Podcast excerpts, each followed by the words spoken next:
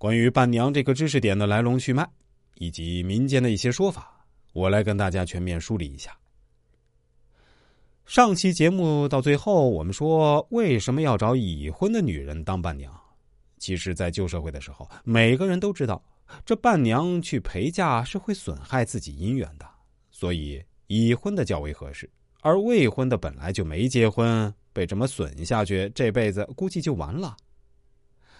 再追溯伴娘的源头早一点大家不难发现，伴娘是不能当的。旧时候的习俗也是从古代流传下来的。那在古代，伴娘真正的容貌是什么呢？在古代，伴娘叫做陪嫁女，或者叫通房婢女。什么叫陪嫁女、通房婢女？意思就是要在新娘结婚的时候一起陪嫁过去的。陪着新娘一起嫁过去，那当然不可能是当新娘，都是当小妾或者是丫鬟。在婚礼当天，这种伴娘要做的事儿呢，就是给新娘新郎做跑腿听使唤，和现在结婚啊也差不多。现在结婚给人当伴娘的，不也是陪在后面陪酒倒水送客当佣人使唤，只是没有古代那么明显就是了，本质上是一样的。婚礼结束，这种伴娘是一起嫁入男方家的。这种陪嫁女就去当二房或者是当丫鬟的，所以又被称为通房婢女。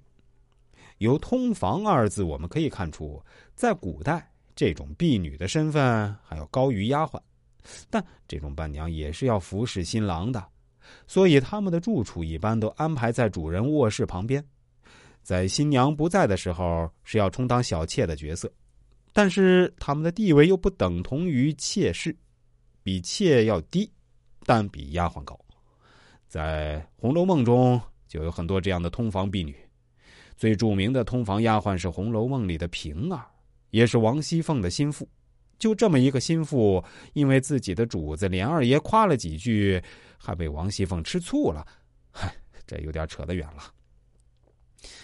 我上面所说的，就是从古代。到现代、近代，伴娘这个职业的演变过程，演变到现代，已经变成了要找一个没结婚的人当伴娘。为什么要找没结婚的？